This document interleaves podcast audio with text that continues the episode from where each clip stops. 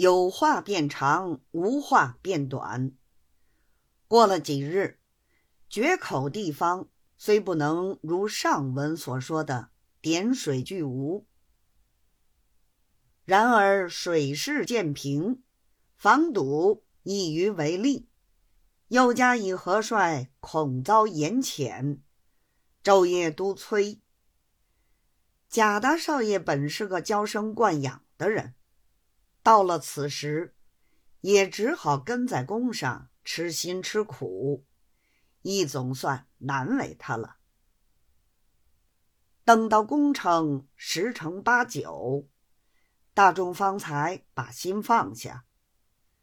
下游工程统归总办做主，当由他选择吉日吉时合龙。到了那天四更里头，贾大少爷换了一身簇新的行装，摆齐亲兵小队，跨一匹高头大马，亲自攻上都帅，等着及时报到，大功告成。总办又统帅在宫大小文武员变，上香行礼，叩谢河神。文武员变又一齐向总办贺喜。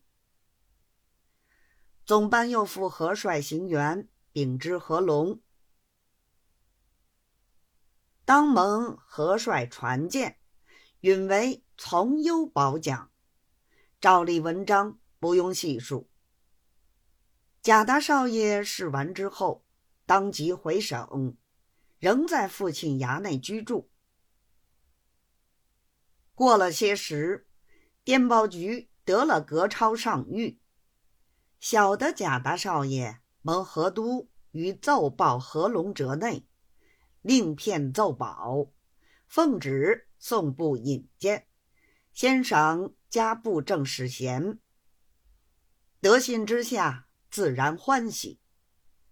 何都因他是贾聂台的少爷，乃是同音之子，虽未接到布文，夜奉圣旨允准，特地先写信来关照。